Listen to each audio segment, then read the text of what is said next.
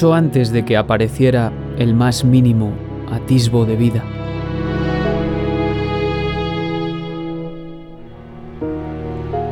Mucho antes de la hegemonía del ser humano,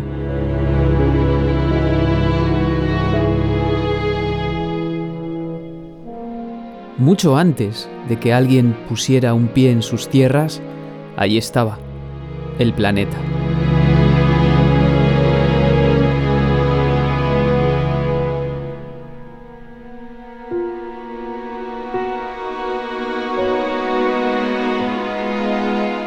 La suma de toda esa vida formó una corriente, una energía espiritual esencial, fundamental para el planeta, cuyas entrañas a partir de entonces se llenaron de ese flujo cargado de energía, la corriente vital.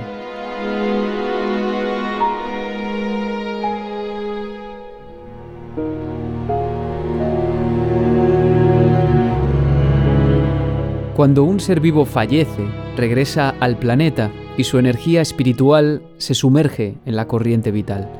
El alma del difunto, su fuerza vital, llega hasta lo más profundo del planeta para unirse a las almas de los seres que desaparecieron antes que él, y de esta forma, las energías espirituales de todos los hombres, plantas y animales que alguna vez existieron se reúnen y se funden para contribuir al renacimiento de otros seres vivos.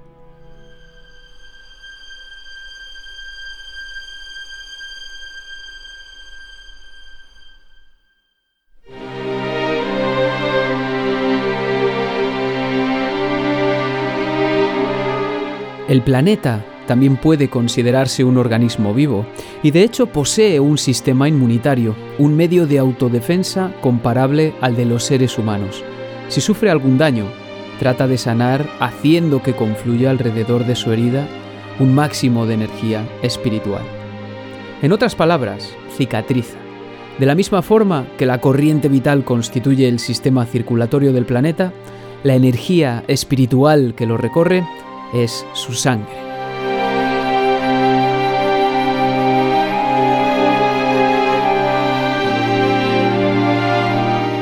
Yo soy Iván García, queridos y queridas oyentes, bienvenidos a Pixel Sonoro.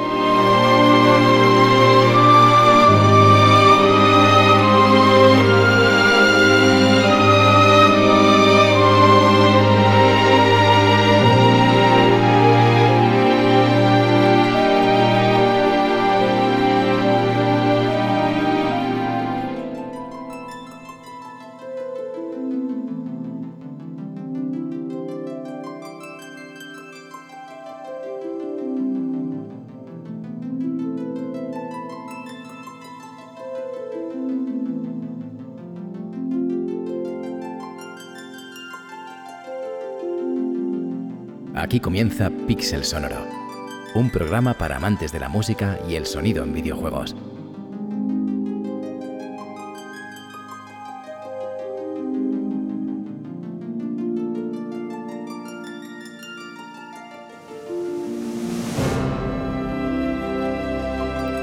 Bienvenidos de nuevo amigos y amigas sonoros este pequeño fragmento con el que hemos empezado el programa pertenece a un libro, uno de tantos que se han escrito expandiendo, explicando el universo de Final Fantasy VII, y es La leyenda de Final Fantasy, un libro escrito por Nicolás Curcier y Mehdi El Kanafi.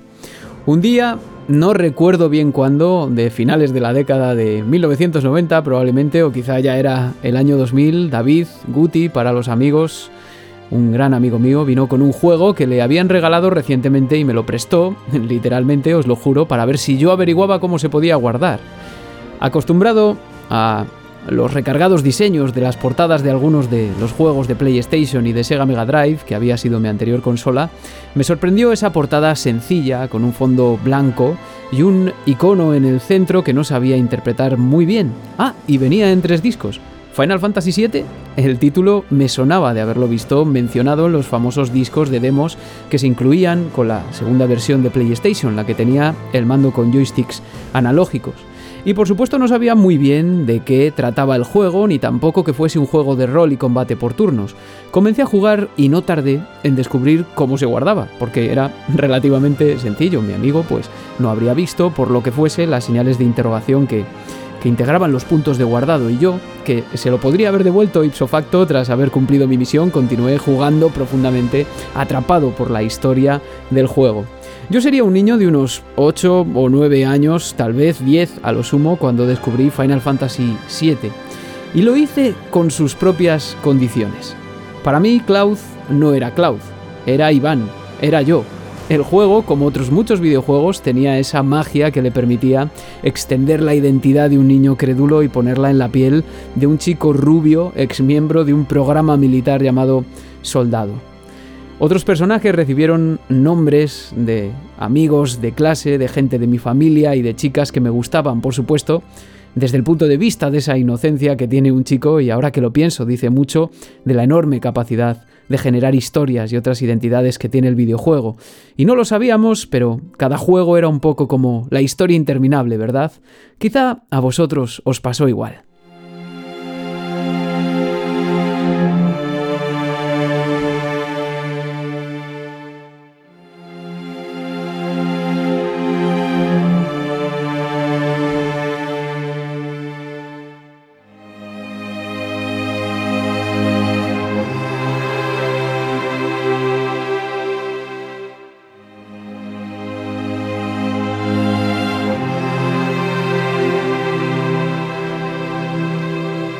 El planeta es, también a su modo, un lugar sombrío, un lugar sombrío el que nos propone Final Fantasy VII.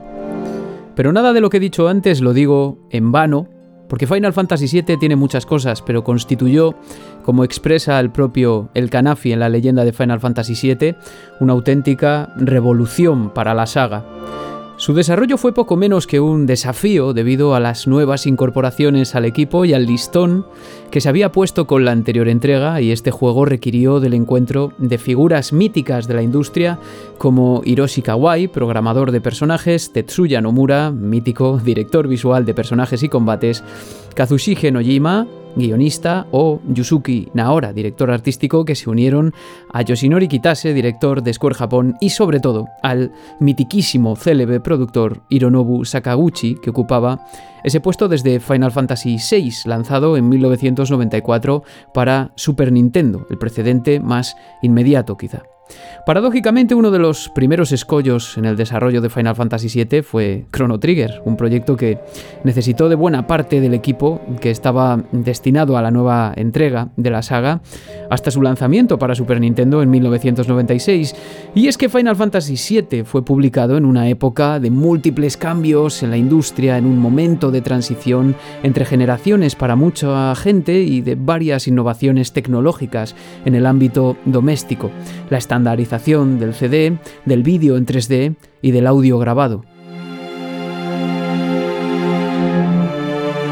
El equipo, no obstante, optó por llevar el juego a la nueva y flamante contendiente en la guerra de consolas, PlayStation, debido precisamente al formato CD que incorporaba la consola, entre otros factores, pero ese fue uno de los principales, y con el que Hironobu Sakaguchi podría cumplir uno de sus sueños, que es acercar Final Fantasy a la experiencia cinematográfica.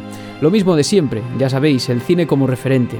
Lo que quizá no sabían en el equipo es que iban a superar ese medio en muchos aspectos, por ejemplo en lo que se refiere a la expansión de su historia y al modo en el que cada jugador interiorizó la narrativa y el desarrollo de los personajes. En el fabuloso libro 500 años después, Final Fantasy VII a través de sus creadores, editado por Héroes de Papel aquí en España, que me ha cedido la propia editorial para configurar este programa, algo que agradezco muchísimo y haremos un sorteo en ese honor, después explicaré los pormenores, pues en ese libro Hironobu Sakaguchi habla precisamente de una segunda vida conferida por los fans del juego gracias a sus teorías y especulaciones. Y sabéis qué? que Durante estos dos programas lo que vamos a intentar es darle sentido a algunas de las inquietudes que se han generado entre la comunidad desde entonces, pero siempre desde la perspectiva del apartado musical.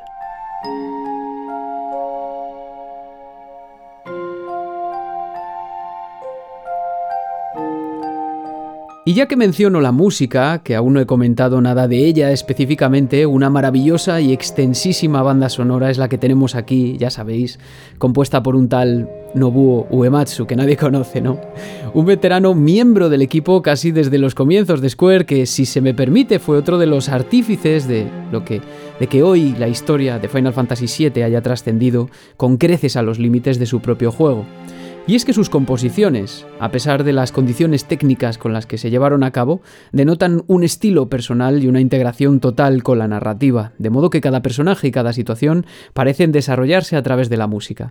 Final Fantasy VII es, como otros juegos de la saga, un campo minado de símbolos dispuestos a ser interpretados por el jugador e incorporados a su vida cotidiana a través de la rememoración de los momentos del juego. Pues en Pixel Sonoro le vamos a dedicar dos programas a acercarnos a algunos de ellos desde el prisma crítico, examinando cómo confluyen y se desarrollan mutuamente la música, la imagen y la narrativa. Queridos y queridas oyentes, nos espera un viaje memorable, ya os aviso, así que por favor, acompañadme a las entrañas del planeta.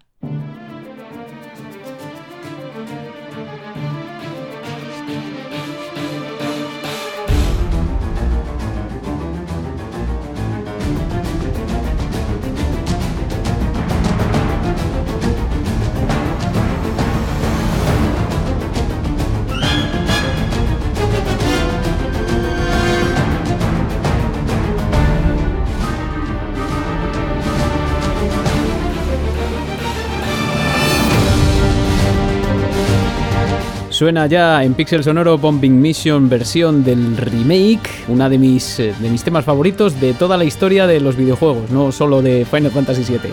Bueno, el caso es que una buena parte de los dos episodios que vamos a dedicar a Final Fantasy VII contendrán información de primerísima calidad extraída del último número de la revista Journal of Sound and Music in Games, que es una publicación regular de la Society for the Study of Sound and Music in Games y por consiguiente es una de las más prestigiosas del mundo en el ámbito, digamos, ludo-musicológico. Y para que tengáis una noción del interés del mundo académico por Final Fantasy VII, este número se ha dedicado íntegramente al juego, y no precisamente porque hubiera escasez de publicaciones de este tipo consagradas a la entrega, al contrario. De hecho, en el año 2022, la editorial Intellect publicó un monográfico dedicado por, eh, editado perdón, por Richard Anatone exclusivamente sobre la música de Nobuo Uematsu para la saga. Final Fantasy titulado The Music of Nobuo Ematsu in the Final Fantasy Series, que por supuesto contiene artículos dedicados a Final Fantasy VII que citaré en estos programas. Estas, entre otras muchas publicaciones, ya os digo, aisladas, artículos especialmente sobre la música de Final Fantasy VII. Y creo que estaréis conmigo en que esto no es de extrañar porque va un poco en la misma dirección que la enorme popularidad que atesora en la actualidad de esta entrega, tan importante a nivel emocional para algunos de nosotros, me incluyo ahí. Y esto no impide que surja una polémica. Muchos son los que no comprenden este éxito porque piensan que el juego está sobrevalorado en comparación con otras entregas de Final Fantasy, algo que también afectaría a la música eventualmente. En mi opinión, no creo que exista duda alguna de que ciertos temas de Final Fantasy VII han trascendido al juego.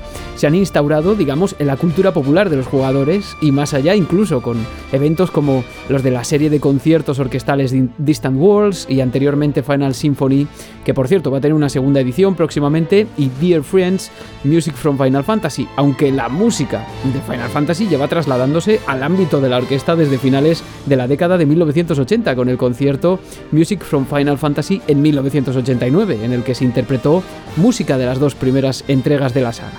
Pero, a ver, ¿cuáles son las razones más allá de la propia calidad de las composiciones? Porque es evidente que hay temas del juego muy memorables y atractivos incluso para los neófitos, o hasta para los desconocedores de la saga, pero también lo serían otros tantos de entregas anteriores, ¿o no?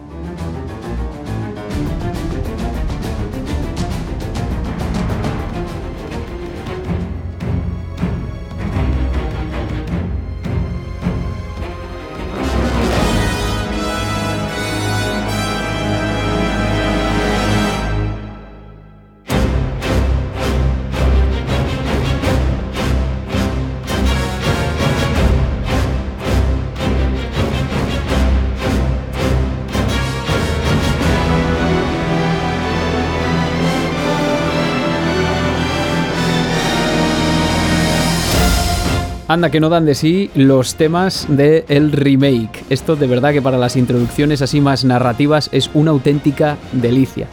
Bueno, en el capítulo introductorio del último número de la revista Journal of Sound and Music in Games que he mencionado anteriormente, titulado Final Fantasy VII Musical Legacy, Richard Anatoni ofrece una reflexión sobre los elementos que han contribuido a conseguir esa gran popularidad de la que goza hoy el juego, mayor quizá que la de otras entregas de la franquicia.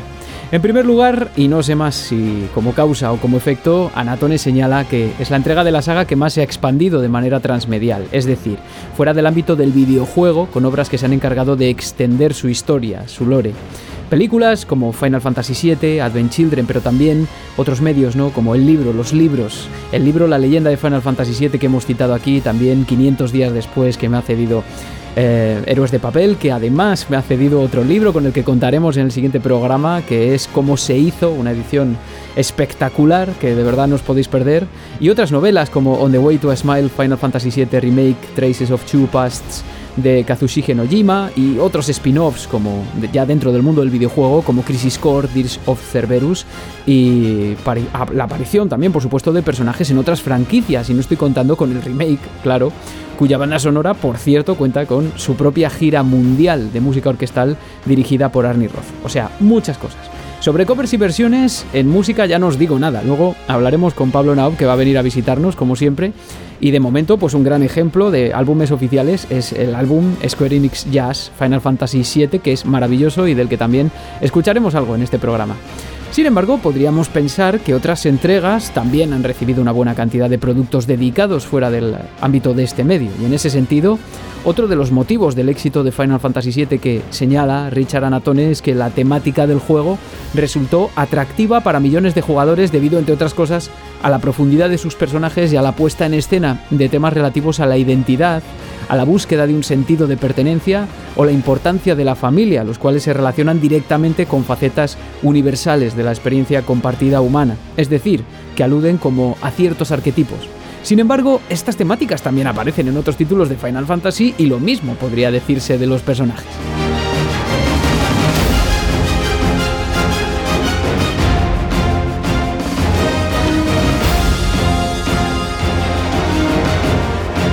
He aquí el factor decisivo, en mi opinión, para el éxito de Final Fantasy VII, dos en realidad, uno a consecuencia del otro. Como señala Anatone, Final Fantasy VII fue publicado en el año 1997, un año en el que comenzaban a despuntar los albores del acceso en masa a Internet.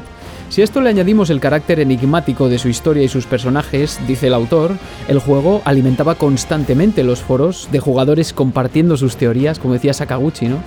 De jugadores compartiendo sus teorías o directamente motivaba la creación de webs hechas por fans en las que se compartían capturas de pantalla, archivos MIDI originales, esto es flipante, o rumores sobre supuestos métodos para salvar a Eris. Además recordemos que Final Fantasy VII se lanzó en exclusiva para PlayStation en eh, su año de lanzamiento en formato CD, cuyo contenido era más accesible que el de un cartucho y pirateable, añado yo. Fue un juego icónico, en resumen, para la consola más exitosa de su tiempo y el primero de la serie en 3D y en ver la luz en Europa. O sea, fijaos qué de factores, por eso se convirtió en el primer Final Fantasy para muchos de nosotros, el mío y probablemente el vuestro también, con todo lo que eso conlleva. En resumidas cuentas, dice también el autor, uno de los secretos del éxito de Final Fantasy VII es tan simple como que fue lanzado en el lugar adecuado y en el momento adecuado.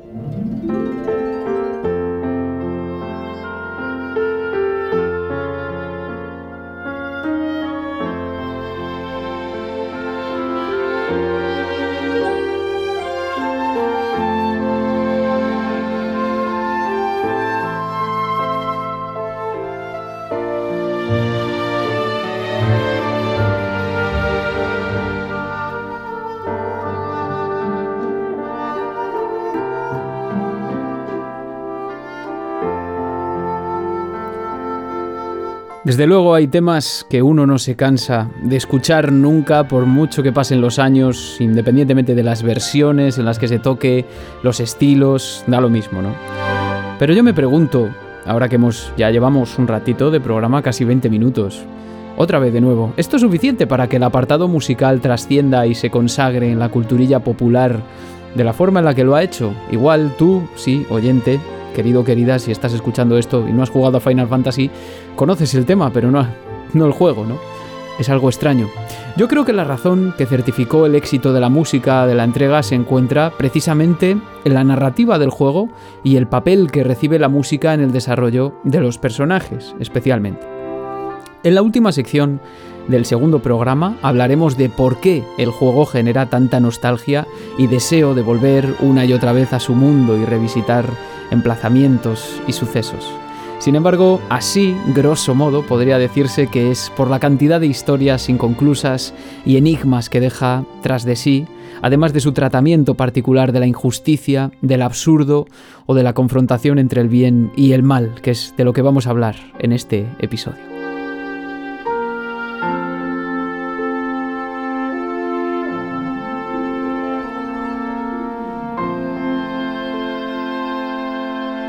Nobuo Ematsu continuó en Final Fantasy VII con una tendencia ampliamente desarrollada a partir de Final Fantasy IV, publicado en 1991, que es emplear el leitmotiv como una aproximación compositiva creando temas que se adherían a personajes, a batallas, a diversas localizaciones también, pero que a diferencia de lo que solía suceder con la música del maestro Sugiyama Koichi para Dragon Quest, cambiaban e interactuaban entre ellos en la medida de lo posible, siempre no con grados, como lo suelen hacer a lo largo de una película, porque como afirma Matthew Bribritzer Stuhl en un libro titulado Understanding the Leitmotiv from Wagner to Hollywood Film Music, la naturaleza del leitmotiv se encuentra precisamente en desarrollar algo, a los personajes en muchas ocasiones. Sin esto no funciona bien.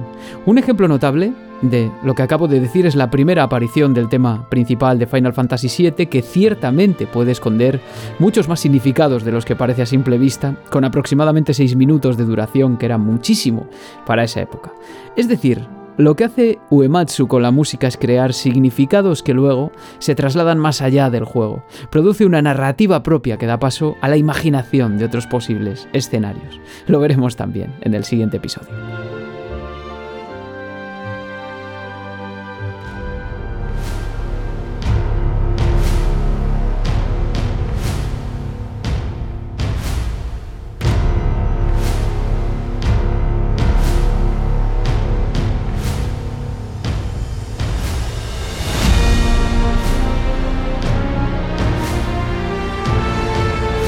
Como en toda buena historia basada en dualidades, por cada bueno que hay siempre suele haber algún malvado. Final Fantasy VII tenía ya de entrada muchas cosas sorprendentes, especialmente para un niño de 8 años que nunca había jugado a un juego de rol y combate por turnos. A mayores del propio sistema de combate, a mí la portada y la tipografía del título ya me parecía increíblemente misteriosa, es difícil describirlo y creo que es un carácter que se traslada a todo el juego. Final Fantasy VII deja un regusto a misterio, es como una entidad mística que describe relaciones personales entre personajes muy empáticos al tiempo que pone de relieve temas trascendentales. Es sobre la búsqueda de una identidad, sobre los sentimientos de pertenencia y de amistad, pero también sobre la muerte y la vida de Ultratumba, sobre dioses y el cosmos y sobre el temor al fin de las cosas. Además venía, como dije antes, en tres discos en PlayStation, que eso es como muy impresionante en ese momento, ¿verdad? El juego se iba a lanzar originalmente para la siguiente consola de Nintendo, Nintendo 64, pero se reculó cuando en el equipo se enteraron de que esta iba a continuar con el formato cartucho. Hironobu Sakaguchi en una entrevista en el año 2005 explicaba que, tal y como se había planeado Final Fantasy VII, este tenía que lanzarse sí o sí en CD-ROM debido a la cantidad de datos que necesitaban manejar para reproducir los efectos generados por ordenador. Los cartuchos permitían una mayor velocidad de transferencia, eso es verdad, transferencia de datos quiero decir, pero su capacidad de almacenamiento era muy reducida y las escenas de vídeo del juego ocupaban mucho espacio. Con todo, sobre el apartado musical siempre diré que independientemente de la genialidad de las composiciones y de su magnífica integración con la narrativa del juego, su punto fuerte, sin duda, como ya he dicho, su éxito no se entiende desde el punto de vista, digamos, de la calidad del audio. Dicho mal y pronto, de manera coloquial, la música de Final Fantasy VII sonaba un poquito mal, al menos bajo mi opinión, con timbres que identificamos con el sonido MIDI ya extraños y temas que a veces, para mi gusto, se quedaban también un poquito vacíos. Se trata quizá de una de esas bandas sonoras que un extraño al mundo del videojuego cuestionaría desde el primer segundo de escucha, pero para nosotros es algo más, es algo más que la calidad de las muestras que se reproducen, porque la magia de la música de Final Fantasy VII es que en conjunción con la imagen y el gameplay crea muchos significados, significados, como ya hemos dicho, ¿no? Significados que nosotros incorporamos y rememoramos una y otra vez cuando lo oímos. Por ello sorprende que la banda sonora de Final Fantasy VII se compone de archivos MIDI que se ejecutaban en el chip de audio de PlayStation mediante el uso de diversas bibliotecas de instrumentos virtuales ya que esta admitía el formato Redbook que permitía reproducir archivos grabados. Por eso es muy sorprendente, ¿no? ¿Por qué? ¿Por qué esto? De ahí la explicación a que en ciertos tracks también la, textura o los timbres resulten algo extraños, cuando menos, y el sonido se acerque más, al menos a nivel tímbrico, digamos, a lo que fue la banda sonora de Uematsu para la anterior entrega de Super Nintendo, que además le llevó como el doble de tiempo componer, alrededor de dos años. Por supuesto, el compositor también se valió de samples bastante reconocibles en el mundo del videojuego que se pueden encontrar en un archivo que tengo yo, kilométrico os lo aseguro, que se llama Video Game Music Instrument Source Spreadsheet, que es gigantesco, de verdad. El caso es que como ha asegurado también Nobuo Ematsu en diversas entrevistas, emplear instrumentación MIDI permitió al juego utilizar música dinámica sin tener que recurrir a loops de música en streaming que se repitiesen constantemente y sobre todo redujo los tiempos de carga del juego. Y esto no fue óbice, sin embargo, para que apareciesen tracks míticos como el tema principal del juego, el tema de Tifa, Fight On, Anxious Heart que ha sonado antes, o desde luego la joya de la corona, ¿no? que es One Winged Angel para muchos, que incorporó samples corales a la línea MIDI de este último hablaremos hoy también en nuestro programa.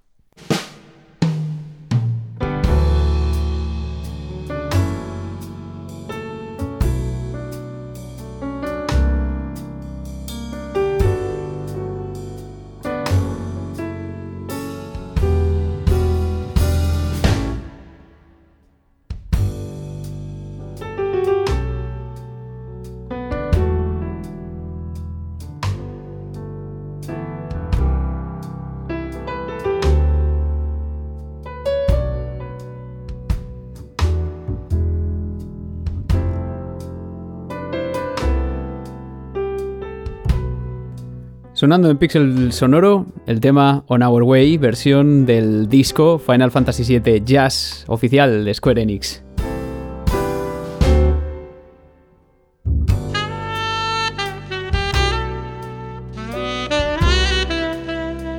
En su introducción al libro The Music of Nobuo Ematsu in the Final Fantasy Series, eh, Anaton señala algo que viene a consecuencia de toda esta argumentación. Para bien o para mal, dice, Nobuo Ematsu es un compositor canónico de la música del videojuego. Ha sido relacionado con Beethoven, con John Williams o Wagner. Su música ha ganado múltiples premios oficiales a lo largo de los años, ha sido arreglada interpretada regularmente por profesionales y amateurs por igual, con cientos de miles de visitas y escuchas en plataformas digitales, entre otros factores como también es la gran atención que ha recibido desde el mundo académico.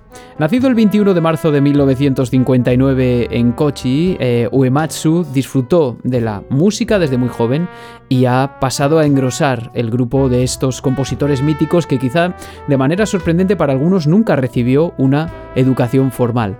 Comenzó a tocar la guitarra de sus abuelos y el piano de su hermana a los 12 años de forma autodidacta, usando según se especifica en su perfil, que siempre os recomiendo este tipo de perfiles en Video Game Music Online para las biografías, pues usando, según dice este perfil, libros de canciones que no constan hoy en día, de los que no tenemos datos, aunque seguro que si hubiese rebuscado algo más entre entrevistas acaba apareciendo.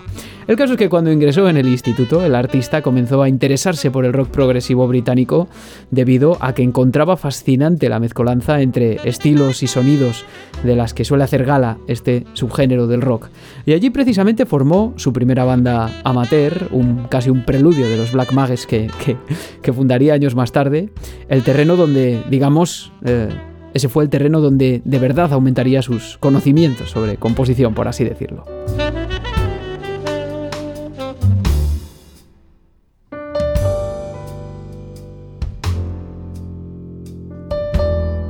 ¡Wow! ¡Qué ambiente tan íntimo que crea esto ahora, incluso para la biografía de uno de los mejores compositores de la historia de la industria del videojuego. Bueno, Nobuo Matsu se graduó en Filología Inglesa en la Universidad de Kanagawa en el año 1981 y comenzó a trabajar a tiempo parcial en una empresa de alquiler de música. Aunque sus estudios oficiales no guardaban relación con la música, siempre soñó con poder escribir música para cine y al igual que sucedió en otros casos, la industria del videojuego no fue una opción real desde el principio. Nobuo Ematsu siguió tocando a nivel amateur e incluso compuso música para anuncios, pero esto no era suficiente para, para vivir de ello, para mantenerse, ¿no? Hasta que un día, casi como si el destino lo hubiese dictaminado así, apareció una chica que conoció en la empresa de alquiler, quien había sido contratada en el departamento de arte de Square, una empresa humilde que había sido fundada por Masafumi Miyamoto en 1983 en la oficina de su padre.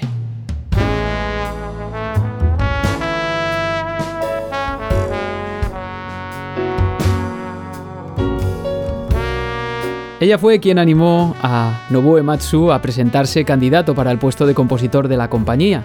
Uematsu accedió tras conocer precisamente a Hironobu Sakaguchi en el año 1985, que entonces era diseñador de la compañía, sellando el porvenir de la saga Final Fantasy de algún modo, ¿no? Lo curioso es que en ese año 1985 Square distaba mucho de ser una compañía con el futuro asegurado, como podrían ser Namco, Konami, Capcom o Nintendo sobre todo, claro, sino que se trataba de una empresa muy pequeña, formada por aficionados que se reunían para trabajar en un cibercafé de forma desenfadada, casi podríamos decir, como si se tratase de una actividad extraescolar, literalmente. Lo considerábamos un pasatiempo, no una profesión. Solo queríamos hacer lo que nos gustaba. No nos preocupábamos por el salario, las condiciones de vida, ni nos preguntábamos ¿a dónde va esta empresa? Decía Nobuo Ematsu en el libro 500 años después.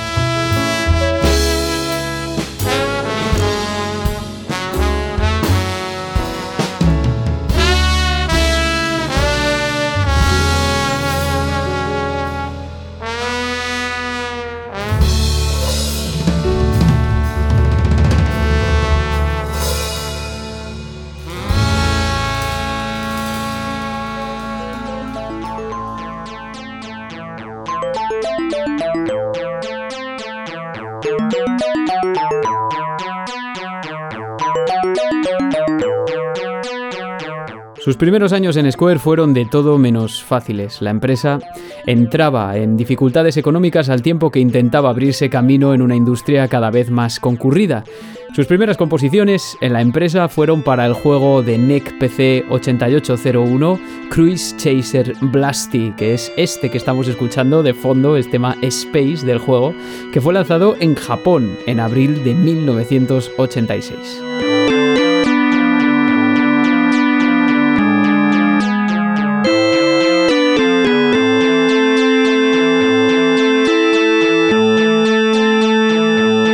En Pixel Sonoro estamos haciendo ahora mismo un poquito de arqueología sonora, valga la redundancia. Bueno, este Cruise Chaser Blastic era un juego en el que comenzamos a escuchar las arpegiaciones de Nobuo Ematsu, que es un recurso muy empleado por el compositor, eh, incluso en este tipo de juegos, ¿no? Que bueno, las limitaciones tecnológicas aquí también como que invitaban a ese tipo de recursos. Otros juegos para los que trabajó en ese momento fueron Genesis, Beyond the Revelation y Aliens también, y un poco más tarde en algunos títulos de NES como Rat Racer y King's Knight.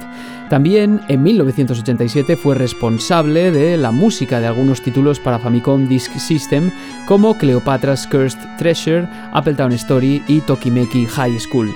El problema de estos juegos es que, como se señala en la biografía del compositor en Video Game Music Online, es que pocos recuperaron sus costos de desarrollo en la publicación.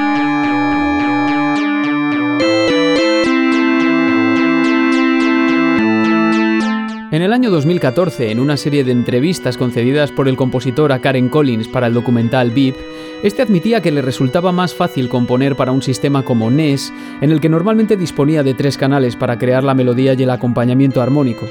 En resumidas cuentas, lo que trataba de expresar el compositor es que cuando hay más opciones para elegir, o casi ilimitadas, como sucede ahora mismo en la actualidad, el proceso se diversifica y por consiguiente como que cuesta más concentrarse, se complica, algo que vivió también en Final Fantasy VII a su manera.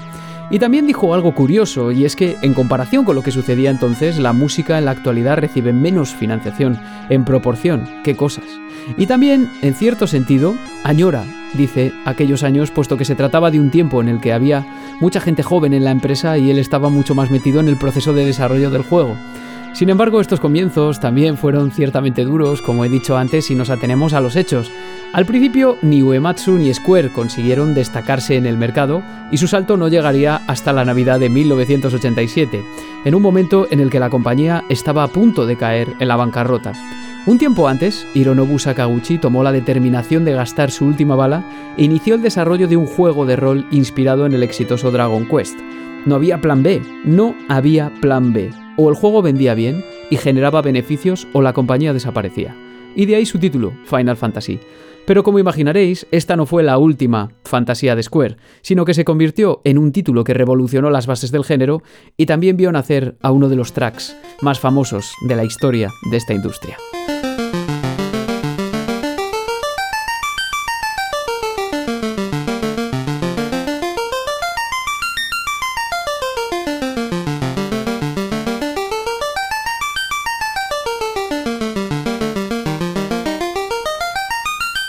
Usando las sesiones informativas de Hironobu Sakaguchi y las ilustraciones de Yoshitaka Amano como inspiración, Uematsu creó una variedad de música que se ajustaba a la configuración, a las batallas y los menús del juego. Dos de sus influencias en este punto fueron la música de Koji Kondo para Super Mario Bros., como no, ¿no? Y también, como no, las de Koichi Sugiyama para Dragon Quest, por supuesto, una persona con la que coincidiría muy a menudo a, lo largo de los años siguientes, también en grandes eventos como los Game Music Concerts, que se celebraron en la primera mitad de la década de 1990 y de los que hablamos largo y tendido en el programa titulado Del Pixel a la Orquesta pero también puso gran parte de su cosecha y probablemente el mejor ejemplo de ello sea este preludio, un tema que desde entonces se instaló en la memoria de muchos jugadores.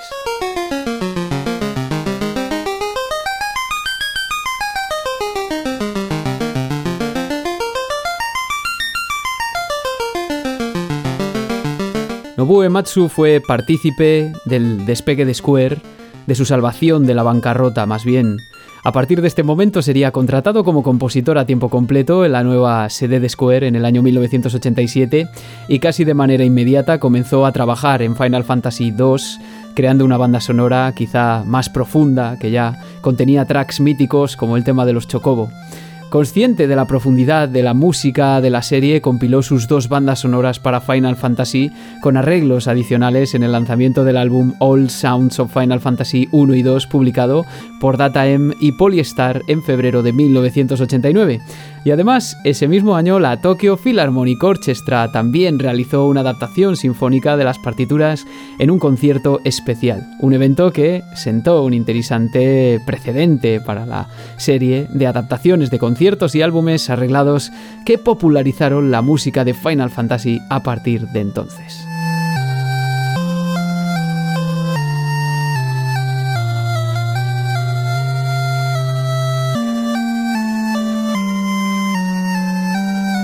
De 1989 en adelante, Nobuo Ematsu se consagró como una figura identitaria e indispensable en el organigrama de Square. El compositor estableció las bases musicales de la franquicia Saga de Akitoshi Kawazu en 1989 y posteriormente compuso la mitad de Saga 2 de Treasure Legend. El éxito de Square llegó a ser tal que en un determinado momento, a principios de la siguiente década, la empresa tuvo que contratar a más personal encargado del sonido. Y así entre 1990 y 1992, Square contrató a los compositores Kenji Ito, mitiquísimo, e Hiroki Kikuta y al programador de sonido Minoru Akao, entre otras incorporaciones Nobuo Ematsu pasó entonces a liderar el departamento de sonido a sus apenas 30 años y bueno, según la biografía de Video Game Music Online, fue cuando se dejó crecer el bigote junto a Sakaguchi para, dicen, textualmente dar más sensación de autoridad, que me parece un dato un poco hilarante, la verdad, aunque es divertido. Sea como sea, desde aquel momento pudo focalizar en la composición para la franquicia Final Fantasy, para empezar con las alrededor de 44 piezas de Final Fantasy III de 1990, un elevado número para un juego de 8 bits.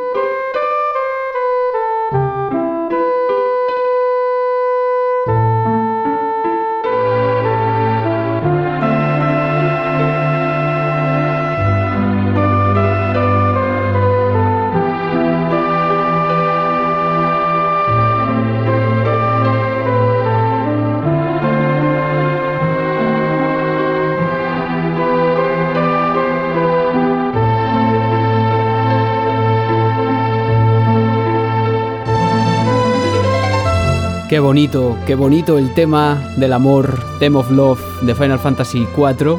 Y es que Nobuo Ematsu seguiría con su racha, con su éxito, también más tarde con las nuevas posibilidades de Super Nintendo y la sintetización de sonido a través del procesamiento de las señales PCM en la producción de este juego de Final Fantasy IV, que es para muchos una joya oculta, yo no he jugado, yo lo admito, pero es así, ¿no? No es para menos ya que, de acuerdo con esta biografía, por ejemplo, Nobuo Ematsu tuvo la ocasión de componer la banda sonora en, en Hawái, en una oficina con vistas a la playa, y así salieron temazos como este Theme of Love y otros tantos, ¿no? Nobuo Ematsu siempre ha tenido un estilo muy personal, muy reconocible, pero lo importante es que Probablemente alrededor de este momento Nobuo Ematsu empezó a afianzar su estrategia de composición hacia sus siguientes entregas de Final Fantasy creando temas elaborados para los personajes y las diferentes situaciones y escenarios o también cosas más abstractas, ¿no? como el amor.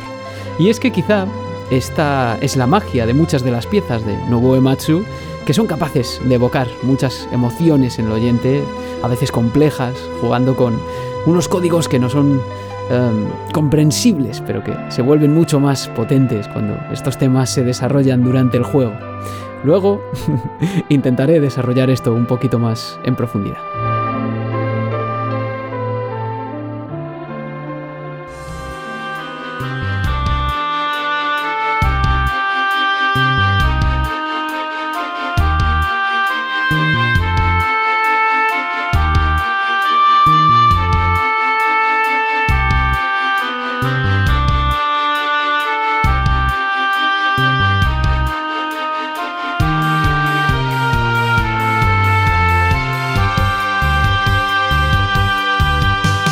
La perspectiva desde la que compuso también la música de Final Fantasy V fue esta, en cierto sentido, con temas muy emocionantes como Dear Friends u otros que seguían también en cierta manera esa otra vertiente de Nobuo Ematsu que remite a sus años de rock progresivo como Clash on the Big Bridge. Lo que estamos escuchando es un arreglo del tema Ahead on Our Way, realizado por el propio Uematsu e incluido en un álbum selección de los mejores temas de la banda sonora de Final Fantasy V llamado Final Fantasy V Dear Friends y publicado por NTT Pub en el año 1993. Sin embargo, teniendo en cuenta todo lo que he podido leer en este tiempo sobre el compositor, que es bastante, Todas las fuentes parecen ir en la misma dirección y es que el auténtico salto de calidad, o la piedra angular, por así decirlo, en la producción de Nobuo Ematsu, si se prefiere, llegaría, como muchos y muchas ya sabréis, con la siguiente entrega.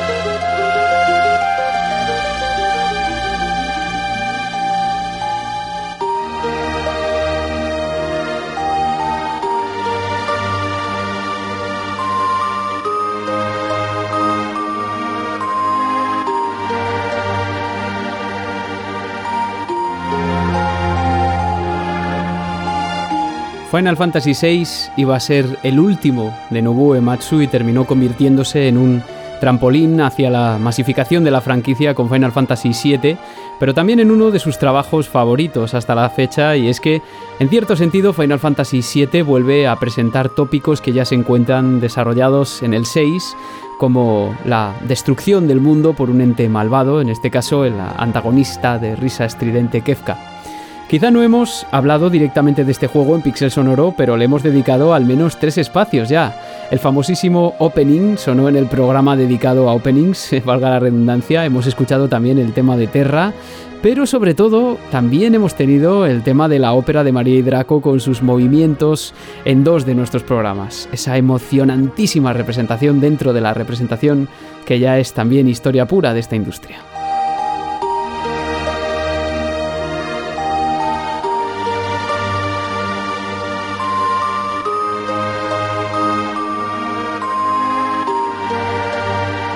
De una construcción bastante similar al tema de Aeris, el tema de Celes, que aparece en la escena de la ópera, también me parece una de las mejores piezas de la producción del mítico compositor japonés, quien a menudo gusta de hacer atravesar a sus melodías por caminos en los que los acordes mayores y menores se intercalan conectando tonalidades vecinas, provocando en el oyente la sensación de estar experimentando una felicidad efímera y nostálgica.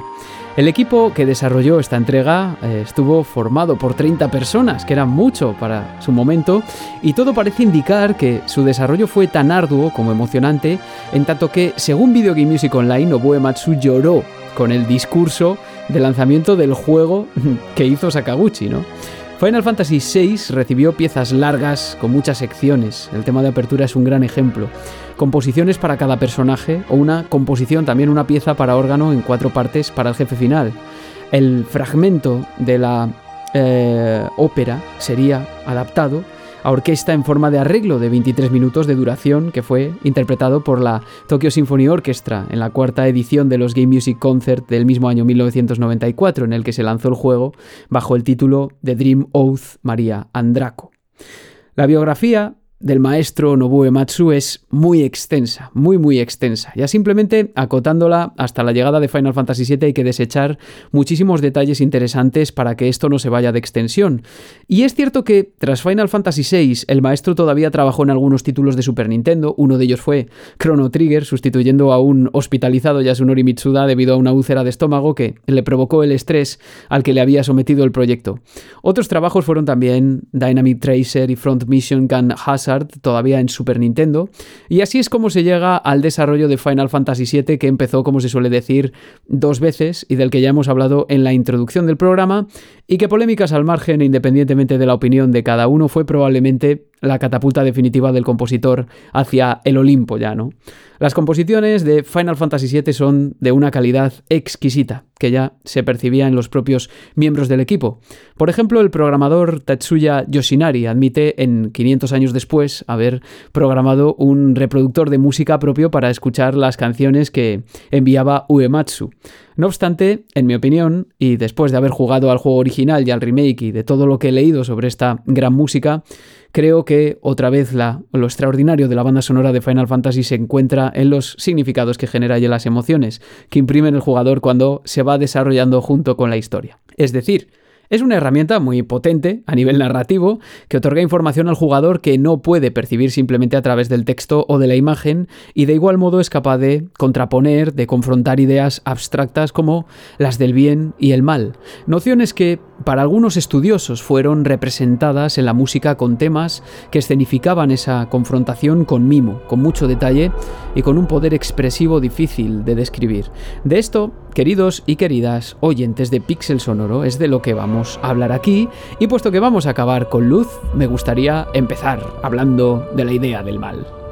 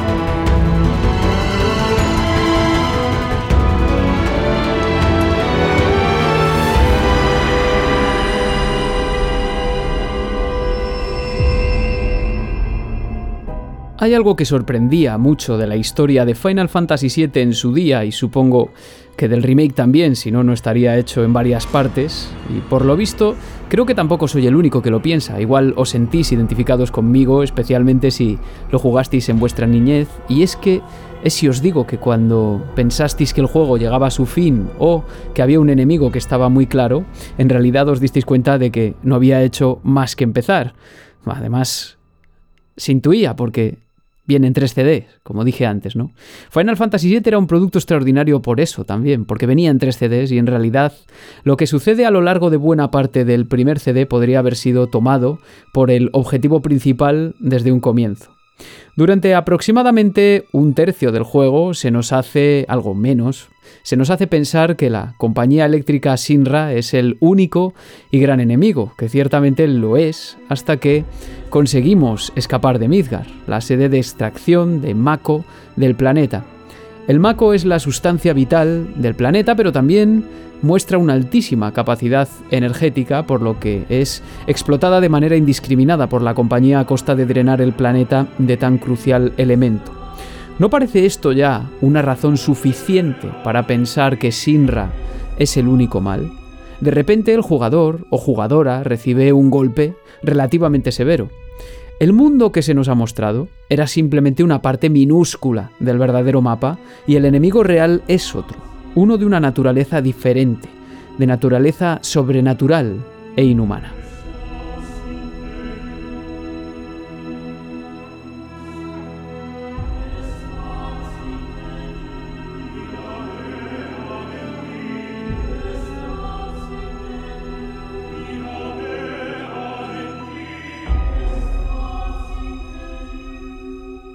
El último número de la revista Journal of Sound and Music in Games, Jessica Kitsair argumenta que los temas musicales de los personajes de Final Fantasy VII refuerzan uno de los temas primarios de la historia y un motor importante de la narrativa, la confrontación entre las nociones del bien y del mal. Y no es que en Final Fantasy VII no existan los claroscuros, la gran mayoría de los personajes muestran múltiples virtudes y defectos, es decir, se acercan más o menos a cada uno de esos ideales en términos absolutos sin embargo, para la autora, los temas de Aeris y Sephiroth vendrían a representar los extremos del eje y que ambos potenciarían el tropo clásico del bien contra el mal, que según la autora también impregna al resto de temas de los personajes. Es decir, no es tan sencillo. La trama se desarrolla a través de varias temáticas que pueden escenificar este conflicto también, como es el caso del ecologismo contra la explotación medioambiental. En cualquier caso, el personaje de Sephiroth simbolizaría el extremo más alejado de la personalidad malévola, mientras que Aeris representaría la pureza más absoluta, la bondad o incluso, dice la autora, la santidad. Sephiroth únicamente busca la destrucción, mientras que Aeris solo se dedica a proteger el planeta. Su lucha no es solo la pugna entre dos ideas contrapuestas, sino entre dos rivales ancestrales. Lo que cambia aquí, como muchos y muchas ya sabréis, es que el destino de estos dos personajes acaba entrecruzándose de manera trágica. El tema de Aeris no solo representaría el bien, sino el bien más puro, que es arrancado del mundo sin ningún tipo de compasión. La muerte de Aeris a manos de Sephiroth es un episodio traumático para el jugador, porque además de triste se percibe como sumamente injusto, como cuando una mascota, un animalito inocente, muere de manera precipitada y casi está caprichosa. Y de esto vamos a hablar también en este programa.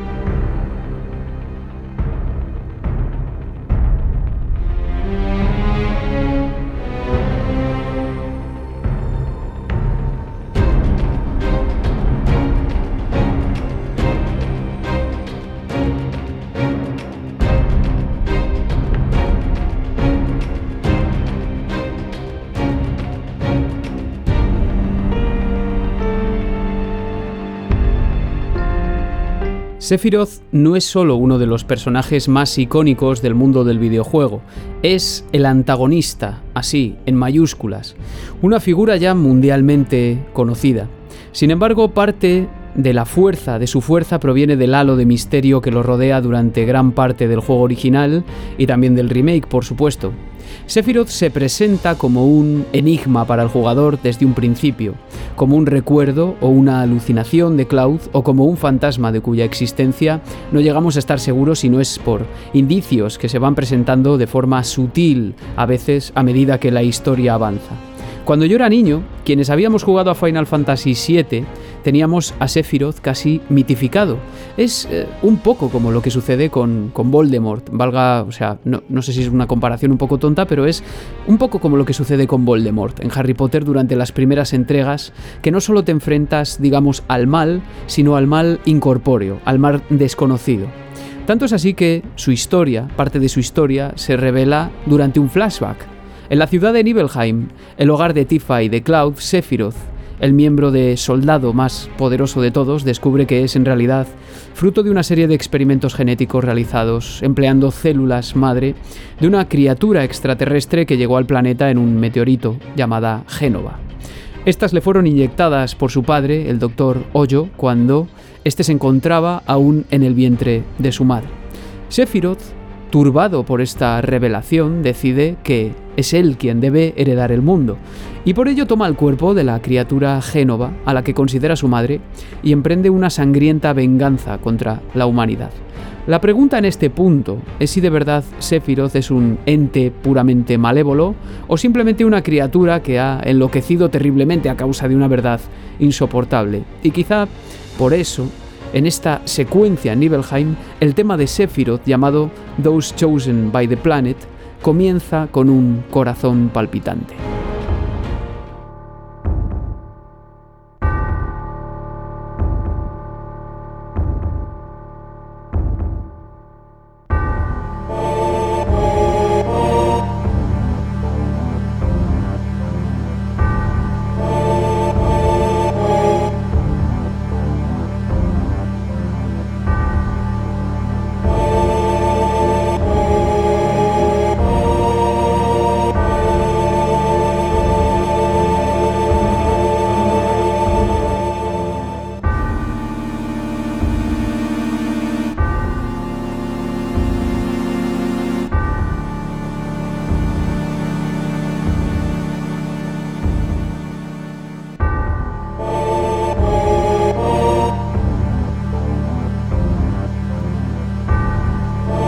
Sephiroth es un personaje tan enigmático como ciertamente terrorífico.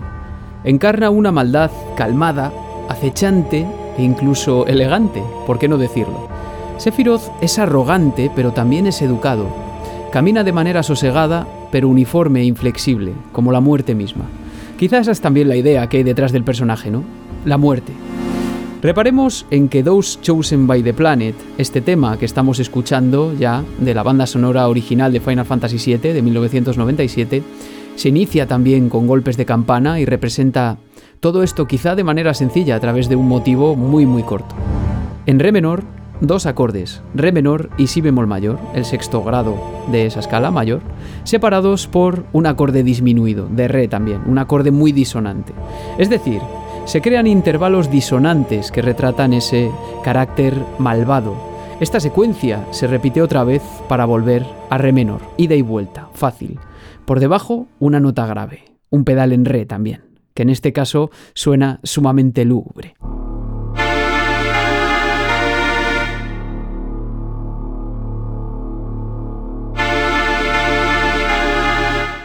Ahí está, el ejemplo con instrumentos virtuales de los que no me acuerdo ya qué ha sido, pero que quería que fuesen también un poquito cutres, ¿no? o cutres para los oídos actuales, ¿no? Que recordasen a esa época. Pues aparte de esto, ya os digo, es muy, muy sencillo, pero yo creo que muy, muy evocador, ¿no? Hay algo más, que es una línea melódica, un acompañamiento en corcheas que se reproduce de manera constante en el registro grave, como caminando sin prisa, pero sin pausa, como el propio Sephiroth.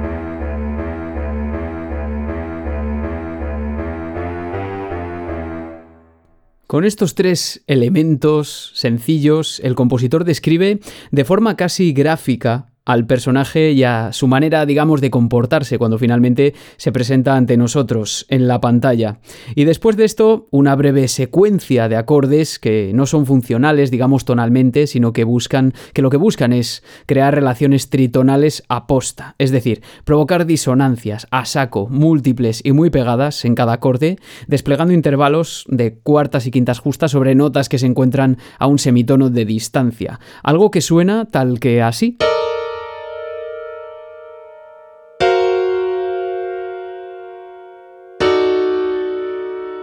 Bastante inquietante, bastante escalofriante cuando se escucha así, aislado también en el piano, ¿no? Es algo incómodo en cierto sentido. Es un tema sencillo, pero ominoso, que eh, en cierto sentido representa también, yo creo, la angustia existencial de un destino ineludible. Podría ser una interpretación, ¿no? ¿Por qué no? Sephiroth no es Kefka, no es el villano de Final Fantasy VI, no es un villano rimbombante o excesivamente histriónico. El terror que inspira a Sephiroth no proviene únicamente de sus actos o de su forma de ser o de sus habilidades o también del halo de misterio que desprende, sino del hecho de que durante una gran parte del juego tenemos la certeza de que se trata de un ser superior, mucho más poderoso que nuestros personajes y por consiguiente un mal a evitar. Sephiroth representa la fatalidad, ¿por qué no decirlo? Una fatalidad de orden cósmico, de hecho. Por ello, como todo buen tema de villano, tendía, tenía que verse representado en la más icónica de todas las piezas dedicadas al jefe final que se han escrito hasta la fecha, o por lo menos seguramente la que es la más popular.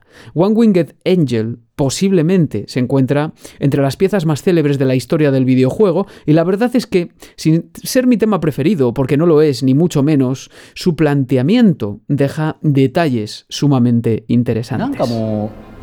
Me estaba preguntando si sería posible aproximarse de manera diferente y dar con algo único. Por ejemplo, ¿cómo sería interpretar algo que sonase música de finales de los 60 y principios de los 70 con una orquesta completa? Eso fue lo que se me ocurrió para la canción. También pensaba en cómo escribir una pieza para orquesta que tuviese la misma agresividad que el rock. Para eso, me inspiré profundamente en la consagración de la primavera de Stravinsky.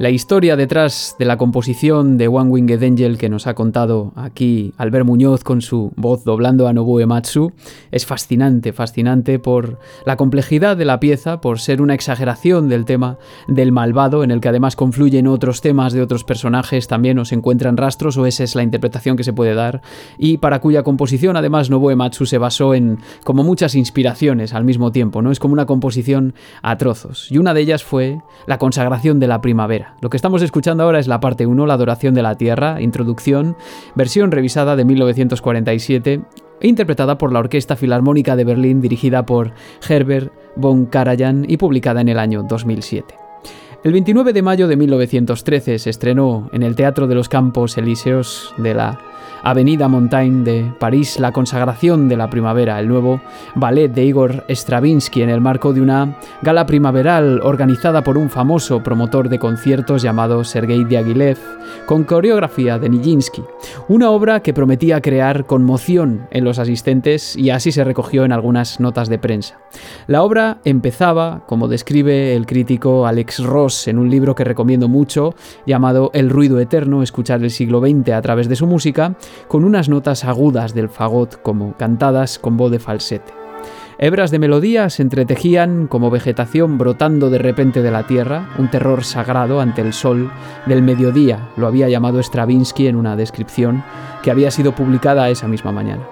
El público escuchó la sección inicial de la consagración en relativo silencio, aunque la densidad y la disonancia crecientes de la música provocaron susurros, risitas ahogadas, silbidos y gritos.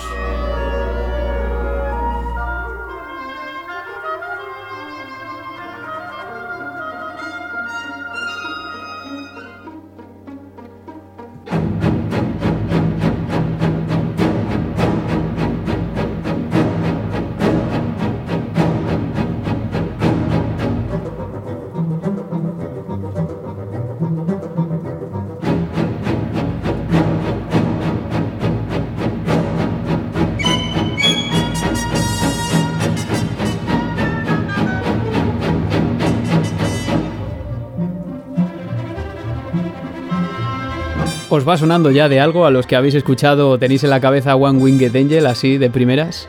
Bueno, pues más tarde continúa Alex Ross relatando el estreno de la consagración de la primavera. Al comienzo de la segunda sección de esta, de los augurios de la primavera, llegó un impacto cuádruple en forma de armonía, ritmo, imagen y movimiento.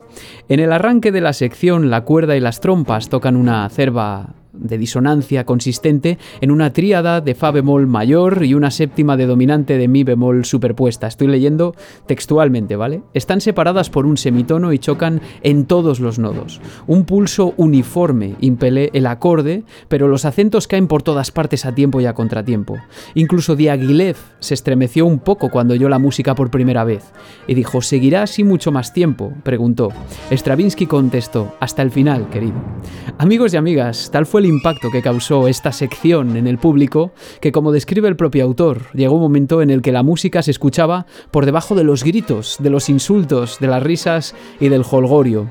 La consagración, eso sí, acabaría convirtiéndose en una obra canónica, no sin antes requerir a sus oyentes que se acostumbrasen a esas nuevas sonoridades. Cualquier parecido con One Winged Angel no es mera coincidencia, es una inspiración, como bien declaraba el propio Nobuo Uematsu, pero el tema muestra también One Winged Angel otros elementos muy significativos.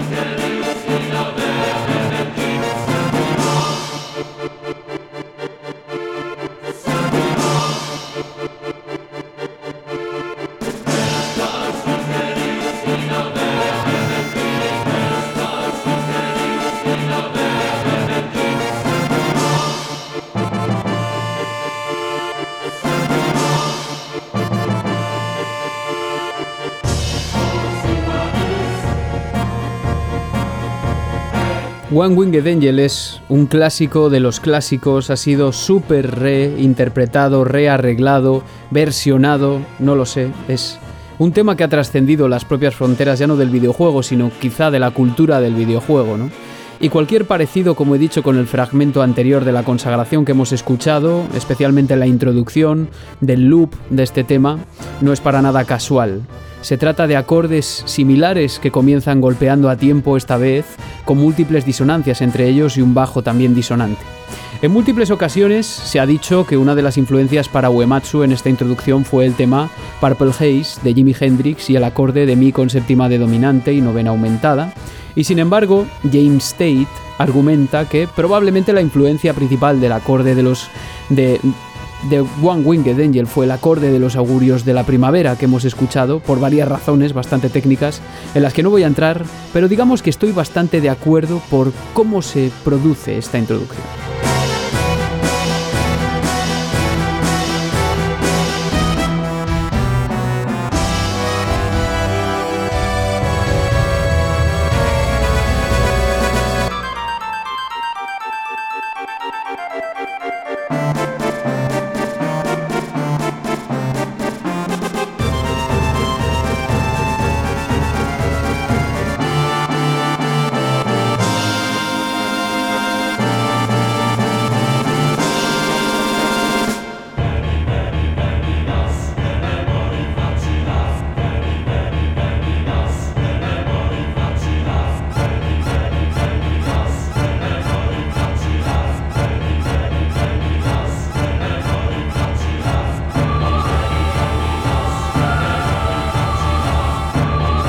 One Winged Angel sería, por simplificar, una especie de símbolo de la propia transformación del personaje en un semidios que amenaza con la destrucción del mundo entero y la segunda pieza más larga de la banda sonora con más de 7 minutos de duración, si no me equivoco.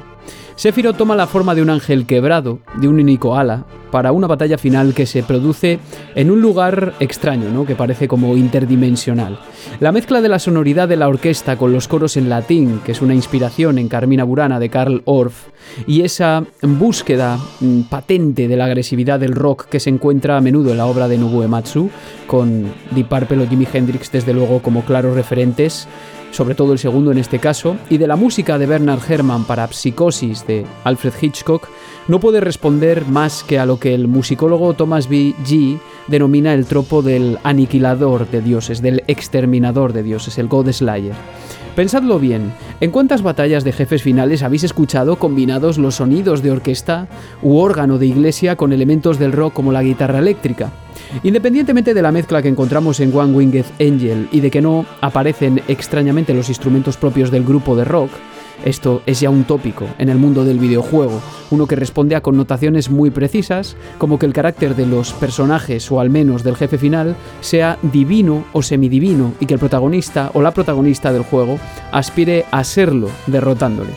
El tema corresponde a la última fase de la transición de Sephiroth en un dios, un tópico de los juegos japoneses también, que haya varias fases en una misma pelea. La adhesión de coros pregrabados a la secuencia es, como digo, un factor que le añade un impacto considerable, más en el momento en el que aparece dentro del juego y en su contexto en general. Lo que te está diciendo el coro a cuatro voces con ocho intérpretes es, en este momento es cuando se produce el momento cumbre, has llegado a la cumbre.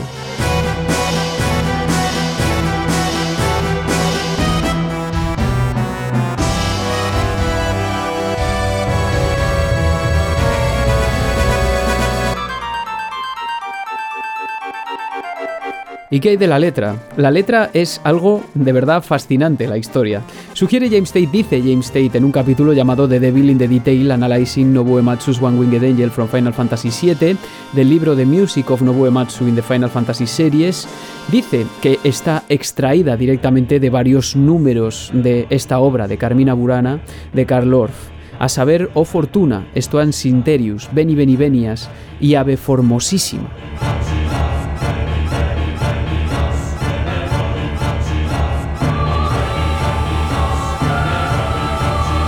Lo que describe, según el autor, es la dualidad entre la maldad y la divinidad que se representan en la figura del ángel de un solo ala, en una pieza que se desarrolla en mi menor al principio y en re menor principalmente, como una transformación directa del tema Those Chosen by the Planet, especialmente palpable en las secciones como esta de Beni Beni Benias, Ne Memori Facias, Ben Ben Ben, No me dejes morir, que establece una especie de paralelismo con esa figuración del caminar de Sephiroth, como hemos señalado antes. De hecho, esta sección, según Tate, es la que muestra un contraste más palpable entre las nociones de lo celestial y lo infernal, ya que las sopranos y contraltos cantan gloriosa, generosa, mientras que los tenores y bajos cantan la parte de Beni Beni Benias, justo antes de reiniciar el loop que curiosamente comienza con las secciones corales. El compositor ha admitido varias veces que el rock ha sido su fuente de inspiración del tema, y con todo, como ya he dicho, llama la atención que no se utilizan instrumentos, aunque sean virtuales, típicos de ese género y según Tate también son extrañas las elecciones tímbricas. Por ejemplo, que únicamente se cuente con un sonido de madera, que es la flauta. Además, el autor llega a la conclusión de que la pieza está dividida en dos partes, pero que teniendo en cuenta las múltiples secciones, a nivel estructural es posible que fuese pensada así en un primer momento, para algún tipo de implementación dinámica que al final no llegó. Por ello, el autor concluye que probablemente se trate de una mezcla de ideas que no pudieron desarrollarse totalmente, especialmente si se tiene en cuenta las grandes diferencias que existen entre este tema y Dancing Math de Final Fantasy VI. Por ello, demuestra también un trabajo muy receloso por parte de Uematsu en esta entrega, y ello sin contar que el tema alude a otros que han ido apareciendo durante el juego, con lo cual también trata de ser coherente a nivel narrativo. La configuración de esta hipótesis la otorga ya, o sea, la confirmación la otorga ya el propio Uematsu en una de las declaraciones que se recoge en ese libro en 500 años después de Héroes de Papel, y es que, según el compositor, después de escuchar la consagración, empezó a acudir a oficina para grabar frases sueltas que comenzó a juntar paulatinamente hasta alcanzar un resultado con sentido, algo que hacía por primera vez según dice el propio compositor. Lo podéis encontrar en ese libro o en su versión original.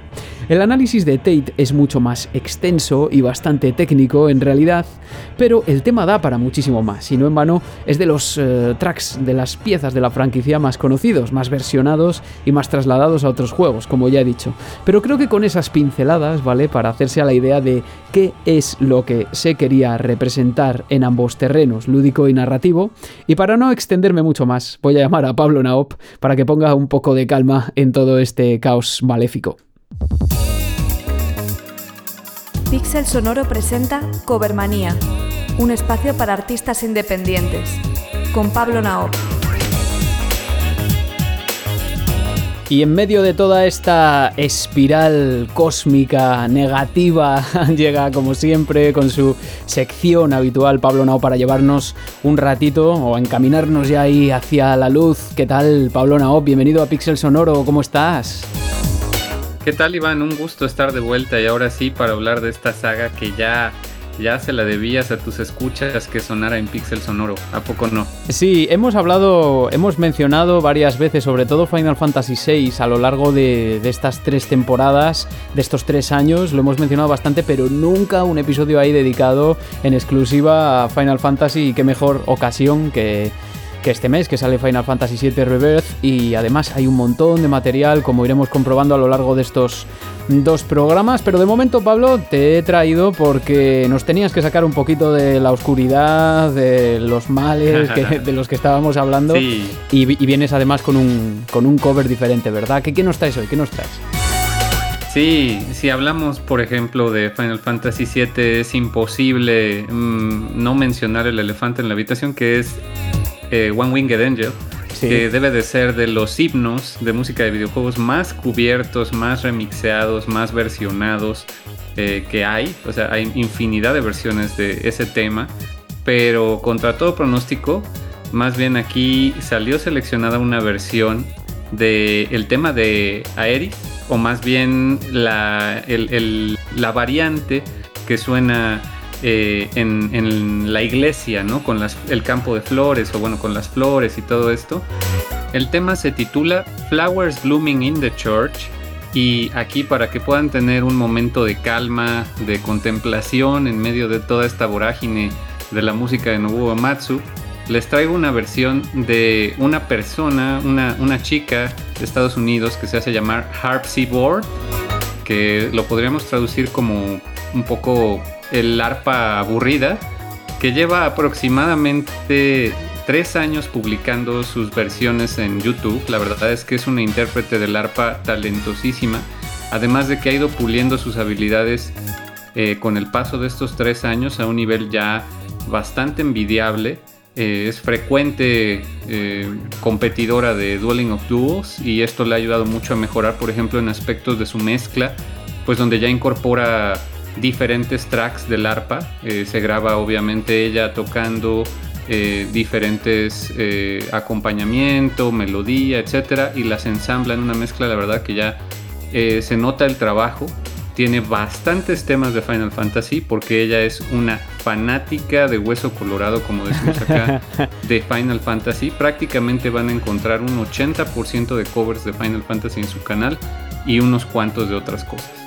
No te ha sido difícil seleccionar uno de Final Fantasy VII, todo lo contrario, ha sido, lo difícil ha sido acotar, ¿eh? os lo digo yo que sabemos aquí la intrahistoria, el trabajo que hay detrás y la verdad es que de todas las opciones que me pasaste me alegro mucho de que esta haya sido una porque es un poquito diferente y porque además ya me ayudas también a mí a encauzar mi discurso. Así que nada, antes de, comentar, vamos a empezar a escuchar este temazo solo de arpa, Flowers Blooming in the Church.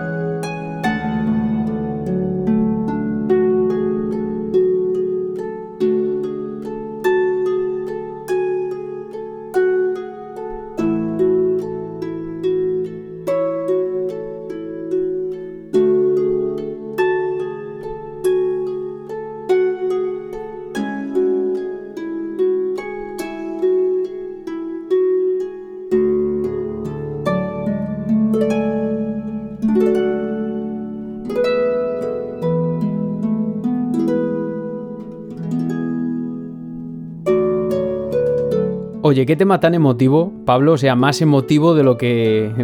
Lo, emotivo que es el tema original ya y que además es que me encanta cómo interpreta, es una interpretación muy fina. Hay una parte que además se añaden graves, o sea, que empieza a tocar cuerdas graves, que encima el mm. arpa es un instrumento súper difícil de tocar y es que rellena tanto que te lo juro que estaba escuchando yo desde, eh, desde, desde otra perspectiva, no sé, o algo así, me dio la sensación como de que había cuerdas y todo. Dije, hostia, y esto, y digo, no, no, es que suena súper relleno, o sea, es increíble. sí, sí. Eh, Sí, sí. ¿Qué ibas a decir? Dale ahí, te dejo, que yo hablo mucho. Dale. no, está perfecto porque así podemos tener la perspectiva más técnica, pero en realidad sí. Eh, tú mismo sabes que hay muchísima gente que se pone videos en YouTube de sus covers que lo hacen de una forma muy amateur.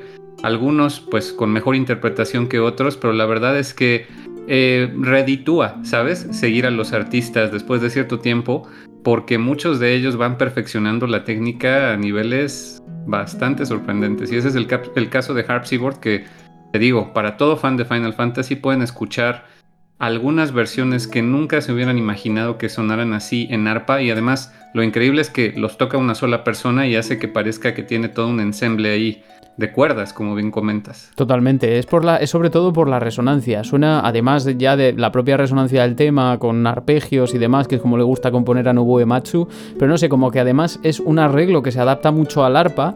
Y la verdad es que cuando me lo pasaste, yo pensé, dije, bueno, igual no, igual metemos algo lo de siempre, ¿no? Algo que sea más jazz o incluso algo de rock metal por el tema de One Winged Angel, pero ¿Qué quieres que te diga, Pablo? Me encanta este tema, me encanta que suene ahora, porque además pega perfectamente con lo que vamos a hablar en, el, en la siguiente sección, en el siguiente fragmento de Pixel Sonoro. Así que nada, una semana más, te, vamos, te agradezco millones que nos hayas traído por el camino de la luz y con un cover, con un cover singular, con un cover diferente, que le aporta variedad a este programa. Muchísimas gracias, Pablo, maestro. Nos vemos a la siguiente. Con todo el gusto, Iván. Aquí nos vemos en la próxima.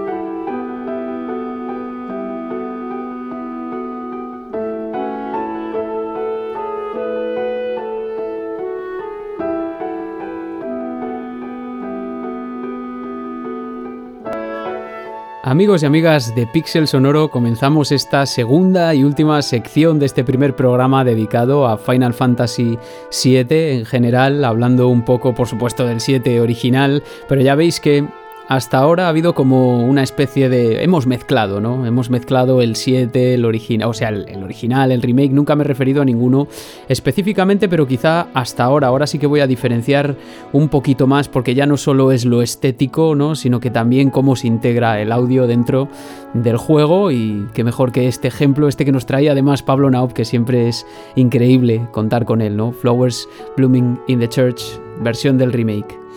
Y es que Aerith Aeris, como la conocíamos aquí, es una chica de lo más especial, y así lo parece desde un primer momento. Sin embargo, el jugador no sabe quién es en realidad esa joven, pero percibe que se trata quizá de alguien singular cuando descubre que se dedica a plantar flores que crecen en una iglesia.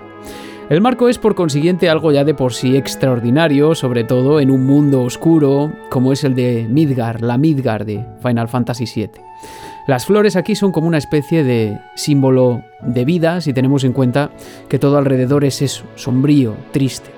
Las flores vienen a escenificar, como otras tantas veces, el viejo tópico de la organicidad quizá contra la mecanicidad, de lo natural contra lo artificial y desde luego de la vida contra la muerte. Al contrario que Sephiroth, Aeris representa la bondad total, es impetuosa pero compasiva, casi siempre tiene una sonrisa en la boca y dedica toda su energía a cuidar de los demás, lo cual engloba al propio planeta. Ambos se muestran como seres antagónicos, incluso desde el punto de vista de sus linajes. Efectivamente, puede que desde la primera aparición de Aeris el jugador se percate de que no es una persona ordinaria, y no obstante, a medida que avanza la historia, el origen de Aeris se revela sumamente profundo, más de lo que podemos pensar cuando suena esta pieza que escuchamos de fondo, en ambas versiones, ¿no? También en la versión original, cuando se produce el encuentro entre Cloud y Aeris en la iglesia.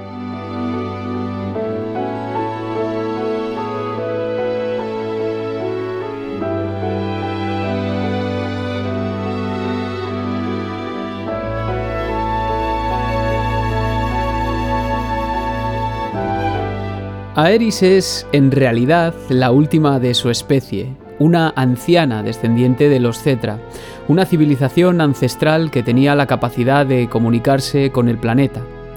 Como señalé anteriormente, este linaje escenifica la otra cara, digamos, de la moneda con respecto a la de Sephiroth, un ser fruto de la experimentación humana con restos genéticos de un mal potencialmente tóxico y destructivo para el planeta. Quizá debido a su origen, Aeris no suele mostrarse temerosa, a pesar de su aspecto delicado, como esta pieza, ¿no? También. Reza habitualmente para comunicarse con el planeta, sabe perfectamente, quizá, que su destino es volver, regresar a él y ser capaz de contactar con los que ya lo han hecho. Aeris representa la santidad en tanto que se muestra en conexión directa con lo divino, si lo pensamos bien, ¿no? Esta pieza Flowers Blooming in the Church es de la que procede el famoso tema de Aeris en el juego original, no al revés, como bien señala Demetrius Sameri en un artículo llamado A Great Neverending Sky, publicado en el último número de, de la revista Journal of Sound and Music in Games. Estamos escuchando el tema del remake, aunque en el remake no se integra de la misma forma en la narrativa que en el original.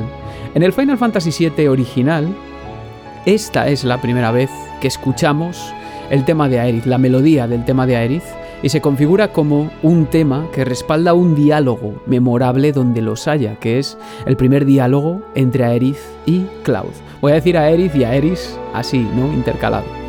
La potencia de este tema, sonando en este preciso instante, supone, para el jugador, vincular esta música a ese encuentro, con lo que implica su contexto durante todo el juego. Eso se queda ya para el resto del juego. La potencia emocional de este de esta pieza asociada al personaje se experimentará amplificada y muy amplificada más tarde con la nostalgia que permanece después del acontecimiento trágico que todos y todas conocemos. La melodía de Flowers Blooming in the Church es la que más tarde, como digo, conformará el tema de Aerith, rearmonizada y en otro compás también. En el juego original adquiere un carácter etéreo y flotante debido a las arpegiaciones y también a cierto carácter de danza debido al empleo de un compás binario de subdivisión ternaria o ternario directamente, no sé cómo lo querréis transcribir, yo como la primera vez, ¿no? como la primera que he dicho. Lo relevante es que aquí, y en la versión original, a través del diálogo entre las maderas parece representarse un intercambio de pareceres, una conversación o un baile, si así lo preferís.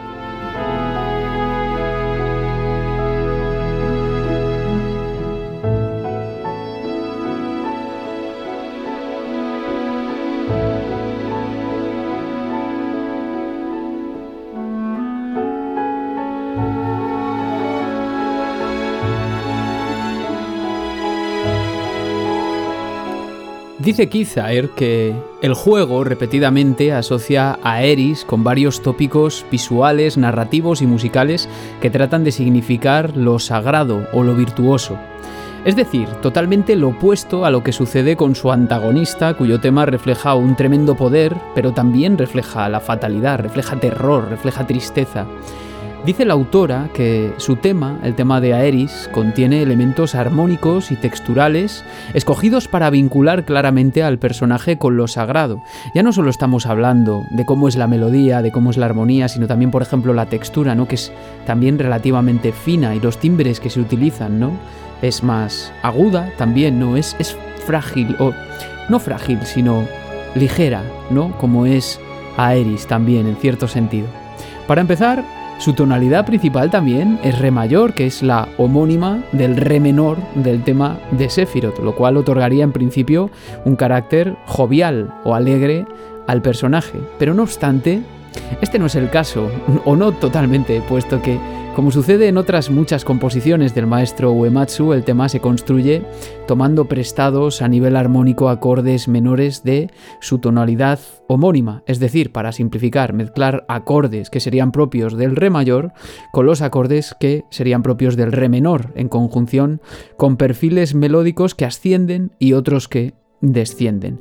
Es una reflexión un poquito más profunda, o en una reflexión un poco más profunda podríamos pensar que esta mezcla en realidad constituye un signo inequívoco del destino fatal que une a los dos personajes. Sin embargo, a nivel superficial, lo que percibe el oyente cuando lo escucha es una felicidad incompleta, como la que nos causa la nostalgia que sentimos cuando rememoramos un momento alegre que ya no volverá. Esto se percibe ya en los primeros compases. Y lo que hay en general, en resumen, es una alternancia al principio entre dos acordes, que es el primer grado mayor de re mayor y el quinto grado menor. Siempre que hay mayor, la melodía asciende y siempre que hay menor, la melodía desciende en estos primeros compases, con lo cual la impresión que deja, como digo, es de una felicidad triste, si vale la paradoja. Ese es mayor y menor con la melodía que desciende. Mayor y menor. Veis que suena más lúgubre, ¿no? Se repite de nuevo, digamos, más o menos resuelve de otra forma.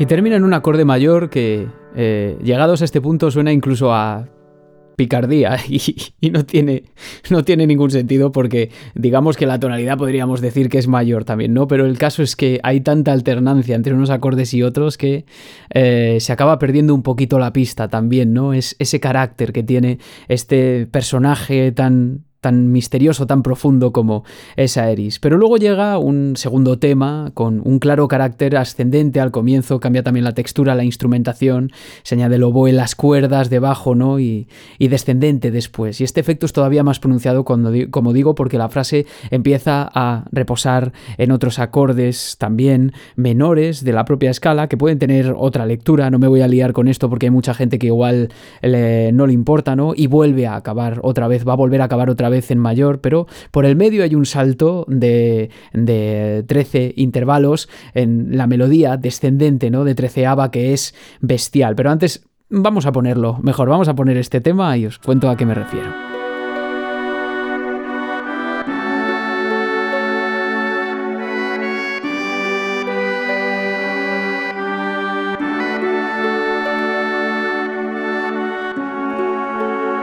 Este salto que acaba de vivirse ahora, de oírse ahora, descendente, para mí es devastador, devastador cuando estamos escuchando el tema de Aeris, que al final es como, para mí es como un sí, pero no, ¿no? Como un... Ah, no hay vida sin muerte, es como el ascenso de alguien que, que en realidad evoca esperanza, ¿no? Que al final transmite esperanza, pero que se sabe que eh, no va a tener el destino que nosotros igual hubiésemos querido para él, como una sonrisa asertiva ante un destino ineludible.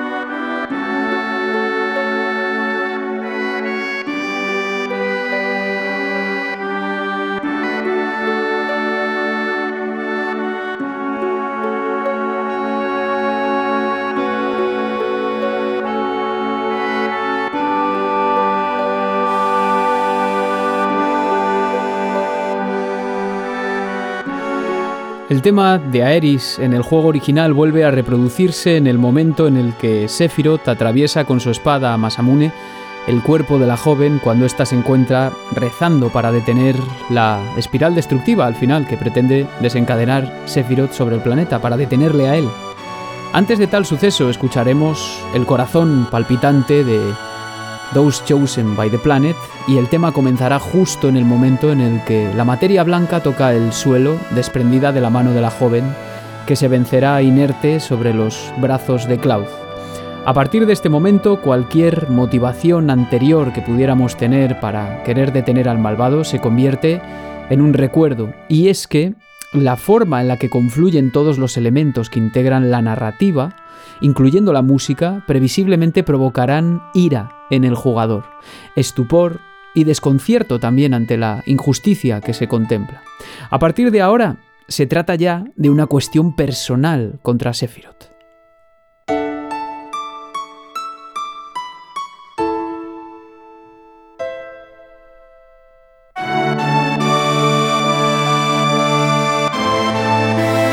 Lo más curioso es que el tema de Aeris seguirá sonando durante la batalla que sigue a su muerte contra Génova, que transcurre después justo de esa secuencia, ¿no? conformando una mezcla anempática de música, imágenes y gameplay que no evoca otra cosa que la tristeza que sienten los personajes incluso mientras se desarrolla el combate, podríamos pensarlo, ¿no? Y quizá los recuerdos que surgen en el jugador. Es decir, justo después de la muerte de Aeris, lo que indica la música es que los demás personajes siguen conmocionados por tal suceso, podríamos pensar eso, al tiempo que el jugador probablemente sienta una importante sensación de agobio y nostalgia por el tiempo compartido con Aeris, al que ya no se puede volver a acceder si no es por el recuerdo, o al menos no a la primera vivencia. Es como que de repente todo aquello que recordamos del personaje se blinda y se asume como irrepetible. La música aquí es crucial para provocar estas emociones en el oyente a través de la aparición del leitmotiv.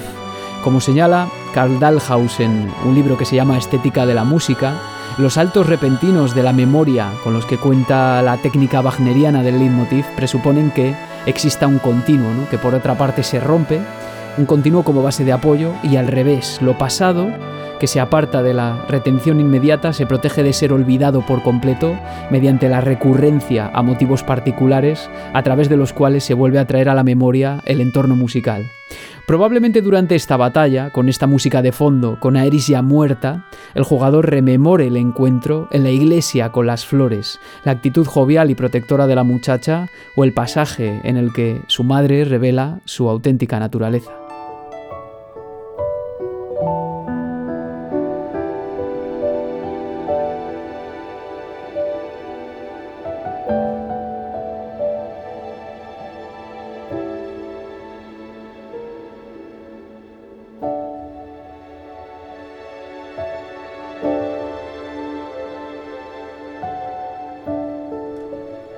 Hay una reflexión que quería transmitir aquí para finalizar este programa, una que compartía en su artículo Demetrius Sameri porque ha cambiado la forma en la que yo contemplaba e interpretaba el tema de Aeris. Y es que, si bien después del encuentro en la iglesia este aparece en siguientes segmentos del juego, en varios momentos en los que se hace referencia directa a Eris, como cuando su madre adoptiva Elmira narra su historia, en el juego original nunca lo hace cuando ésta se encuentra presente, digamos, en el plano diegético, sino cuando se alude a ella. El tema de Aeris, dice el autor, vuelve a sonar en el momento de su muerte cuando ésta ya se ha ido, es decir, en un momento en el que está presente físicamente pero ya no espiritualmente. Esto condujo al autor a una conclusión cuya belleza me parece bastante impactante, y es que el tema de Aeris es el único tema de personaje de Final Fantasy VII que no es del personaje, sino para el personaje. Desde esta perspectiva, por consiguiente, el tema que desarrolla el personaje de Aeris, con todo lo que hemos visto, con eh, esa breve reseña ¿no? de cómo se construye a través de la armonía y de la melodía también, y de los instrumentos. Entonces ese tema no es sino una especie de requiem, un tema que evoca y anticipa la pérdida desde su misma concepción y que induce al jugador de sentimientos nostálgicos, incluso sin que éste repare en lo que está sucediendo o en cuál es el potencial destino de Aeris.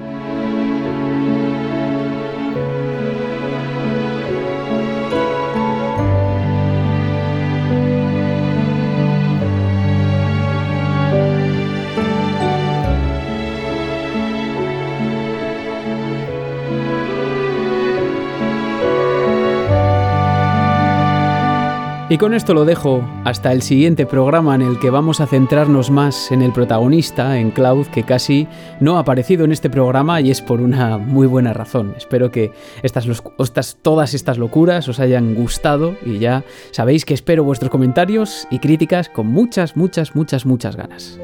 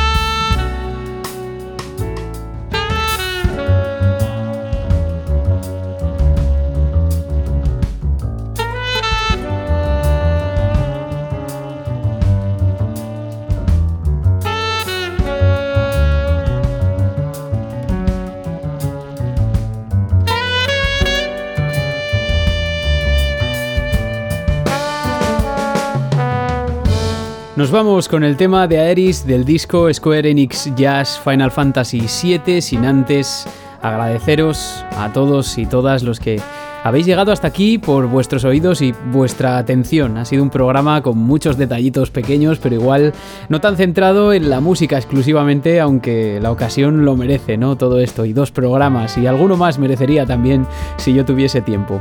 Tenéis que pensar que tal y como sucede en Final Fantasy VII, al final hay otro trocito más, hay otro fragmento más para el siguiente programa en el que, como ya digo, vamos a hablar del tema principal de Final Fantasy VII y cómo se puede eh, contemplar este también en base a la narrativa, de Cloud también, vamos a hablar de nostalgia, de muchas cosas. Será más cortito, casi seguro, eso sí.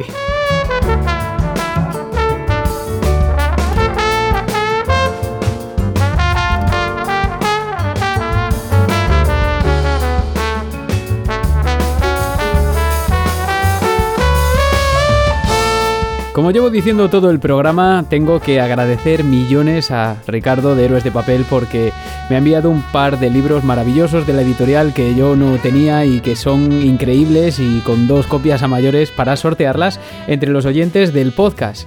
Estos libros son Cómo se hizo Final Fantasy VII, edición limitada Soldado, escrito por Rafael Lucas, que es espectacular de bonita, os lo aseguro, y 500 años después Final Fantasy VII a través de sus creadores, conformado por un montón de traducciones de entrevistas recogidas en el libro original en inglés de Matt Leone a los responsables, algunos de los responsables de Final Fantasy VII y que es una pasada. La verdad, es una, mina, es una mina que diga de detalles para los que eh, les guste la saga.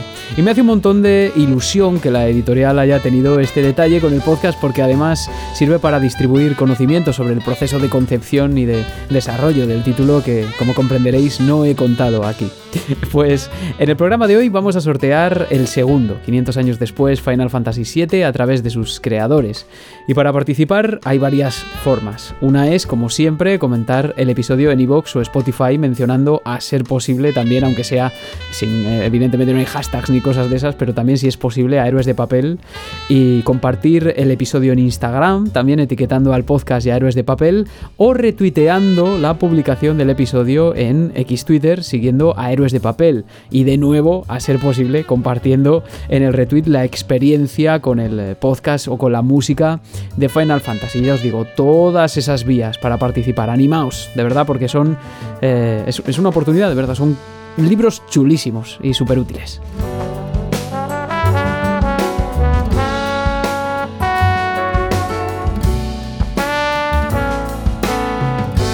Y nada, queridos y queridas oyentes, un programa más, uno de dos, uno que quería hacer a toda costa porque, como bien dijo Pablo Naop, lo pedía mucha gente. Y qué mejor, ¿no? Qué mejor, qué mejor mes que este, ¿verdad?